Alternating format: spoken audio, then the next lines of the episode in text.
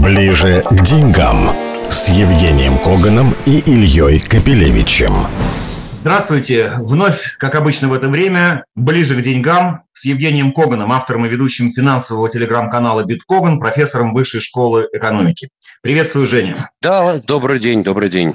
Жень, начнем с простых и важных слов. Есть э, такая тема в мировой финансовой печати. Это доллар на распутье. Возможно, у доллара впереди период ослабления. Речь, к сожалению, не об ослаблении доллара к рублю. Об этом отдельно поговорим. Речь о глобальном курсе доллара. Нефть дорогая, нефть все дороже. Доллар, возможно, в периоде ослабления. Введи нас вот в эту вот э, картину. Что это значит, ну, из-за чего это происходит и, и почему мы этого не чувствуем? Ну, смотри, когда ты смотришь на нефть, так и хочется спеть песенку советских летчиков, хотя говорят, что она еще первоначально была песенкой не советских летчиков. Я имею в виду все выше и выше и выше. Вот. Но э, в действительности очень просто рост цен на commodities, особенно на драгметаллы и крепкость фондовых рынков, объясняется прежде всего слабостью американского доллара. Когда слабеет американский доллар и, соответственно, укрепляются большинство валют развивающихся стран, и тот же евро, и тот же британец, и канадец, и прочие валюты относительно доллара, то, в общем-то, идет вверх, и вот вся громада и фондовый рынок, кстати говоря, обычные крипта также реагируют, но сейчас свои причины крипта попадала. Вот, и в действительности вся эта ситуация крайне не устраивает большое количество стран, и в первую очередь Китай. Дело в том, что э, Нацбанк Китая уже намекнул на будущие возможные интервенции.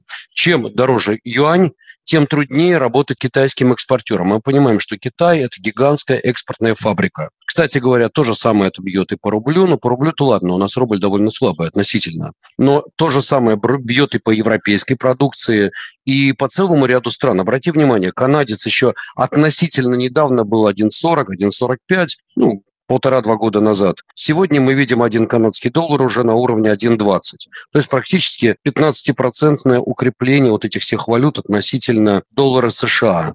Ну и, естественно, экспортеры начинают ухудшать свои показатели. Так что можно ждать начала нового витка валютных войн. Все будут стараться ослабить свои валюты относительно доллара. Ну и я боюсь, что фондовым рынкам это не очень понравится. Поэтому я так вот смотрю на всю эту картинку, вижу, что индекс DXY постоянно идет ниже, ниже, ниже, и мы уже видим практически второе дно по нему. И я думаю, что второго дна э, DXY оттолкнется, и мы увидим коррекцию прежде всего на фондовых рынках, и на рынке commodities. Посмотрим, ждать осталось недолго. Кстати, есть добрая традиция. Не знаю почему, но я обнаружил, что каждый раз, когда начинается питерский форум, рынки как-то вот не очень дружелюбно относятся к нему. Не знаю, но я смеюсь, конечно, но тем не менее первая неделя июня обычно рынки просаживаются.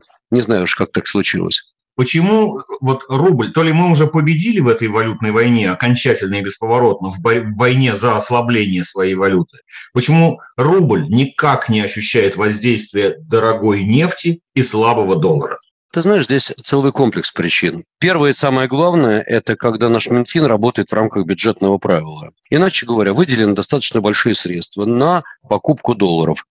То есть это делается, в общем-то, сознательным Минфином. Когда цена на нефть достаточно высокая, то сверхдоходы от продажи нефти Знаем, мы выкупаем Минфин валюту. Даже, Минфин даже ограничил в какой-то степени покупки валюты, вот видя все это, и все равно. И все равно Хорошо, есть да, есть вторая причина. Смотри, все прекрасно понимают, что, ну хорошо, пройдет встреча Байдена и Путина. А что дальше? Уже старая добрая бабушка Елен намекнула, что, ребятки, ждите прилета новых санкций. Уже Министерство экономики и энергетики Америки нам намекнуло, что, ребятки, у вас самый грязный газ. То есть, оказывается, газ из Америки – это типа божья роса, божье дуновение. Израильский газ – это вообще, наверное, самый кошерный газ в мире. Ну, катарский, я даже не знаю чего, но, в общем, тоже какой-то газ, наверное, мира и свободы. Вот. Но и только у нас газ самый грязный. Ну, по крайней мере, по мнению э, американцев. Ну, риторика, риторика. Ну, насчет грязного газа, это вообще, честно говоря, даже самое, э, их правда грязнее, с учетом доставки морем, э, пароходами, которые дымят. Жень, вопрос вот в чем. Потому что, кажется, уж если не сейчас укрепиться рублю, то, видимо, никогда. Вот мне так кажется. Как ты на такую постановку вопроса смотришь? А я смотрю таким образом. Смотри, вряд ли рубль у нас пойдет сильно укрепляться. Я думаю, что даже хорошие налоговые поступления не очень сильно укрепят рубль просто потому, что это никому не выгодно.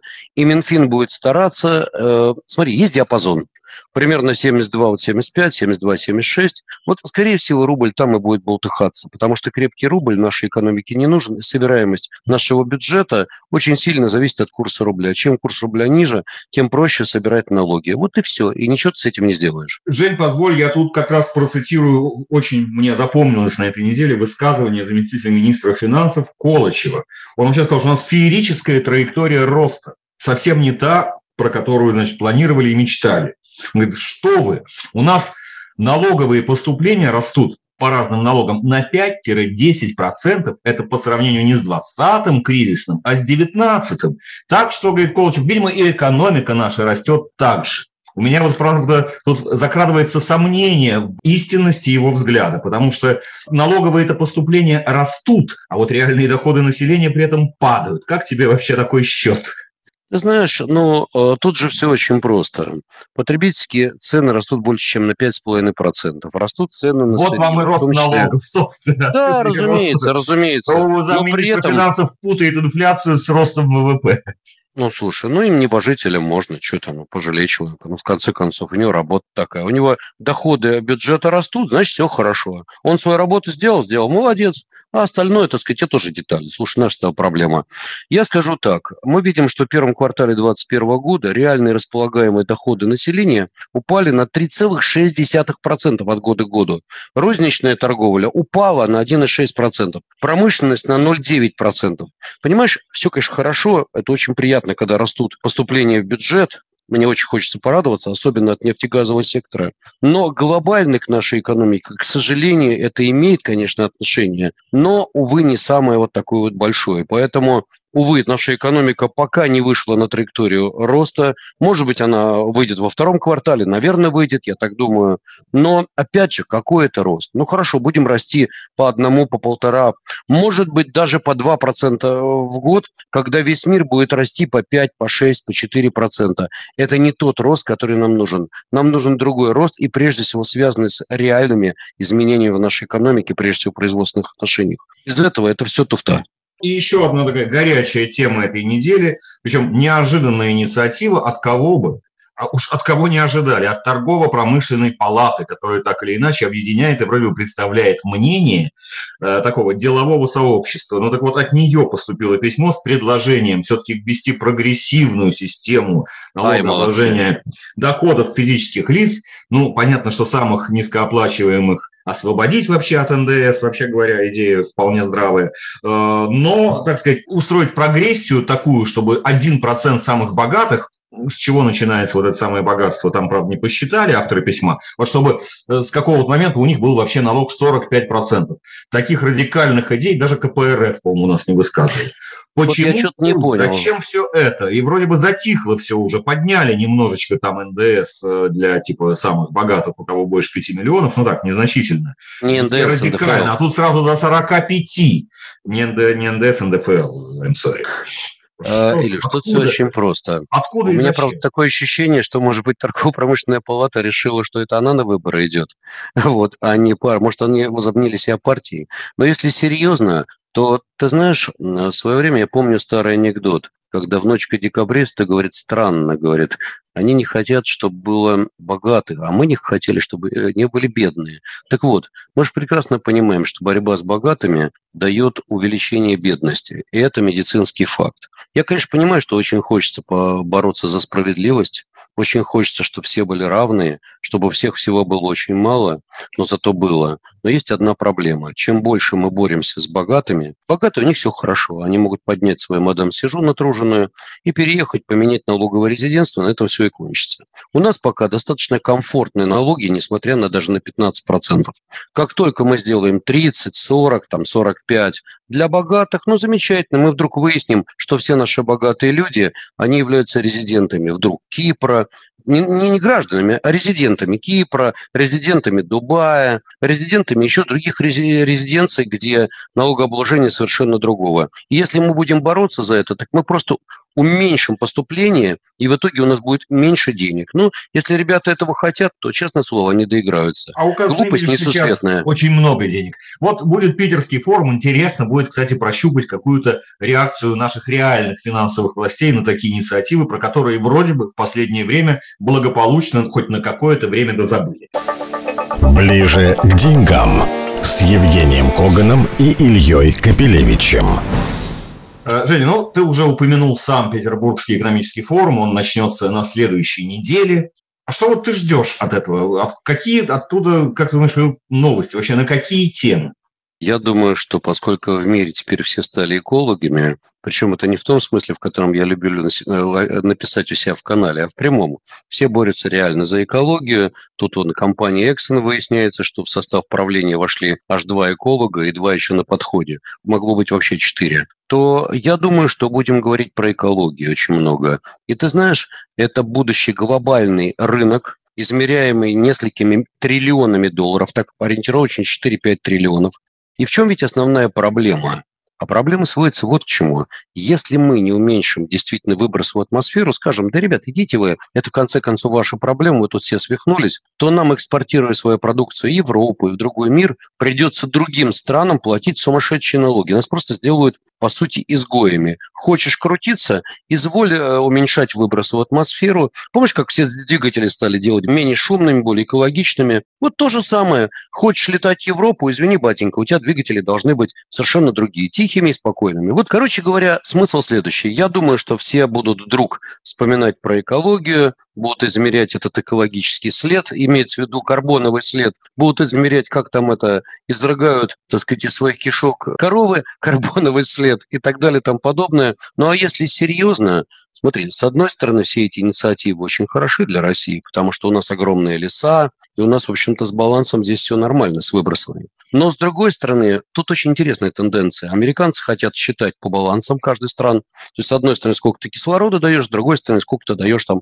выбросов. С другой стороны, европейцы хотят делать именно по выбросам. А по выбросам, ты же понимаешь, у нас автомобильный транспорт, в основном дизельные и электрики тут очень мало. У нас поголовье скота не такое же маленькое, но самое главное, что наши предприятия совсем не заточены на экологию. И вот здесь начнется тотальное увлечение. Если ты меня спросишь, что будет э, на питерском форуме, смотри, с одной стороны, борьба за экологию, будет много разговоров, как мы уменьшаем выбросы, как мы уменьшаем загрязнение природы. И это, в общем-то, правильно, и даже не потому, что это сегодня, завтра важно, это всегда важно. И не потому, что это компанейщина, а потому, что нам надо встроиться в остальной мир, иначе нас сделают изгоями и в этом тоже. Но тут есть еще одна интересная темка.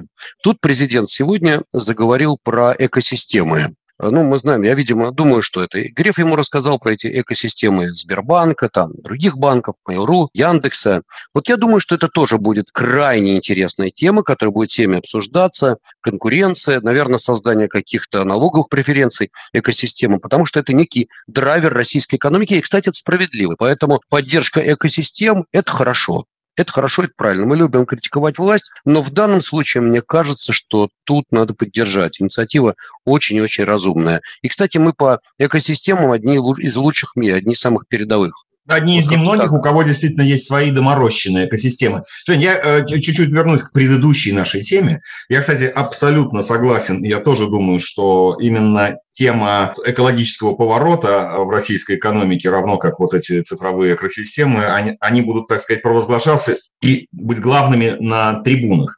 Мне кажется, почти все российские компании постараются выступить и показать, что они Э, теперь перестроились в рамках популярной теперь на Западе. Необходимо, надо выучить аббревиатура ESG – Ecology, Social and Governance. Ну, ecology – это самое главное, это сокращение выбросов.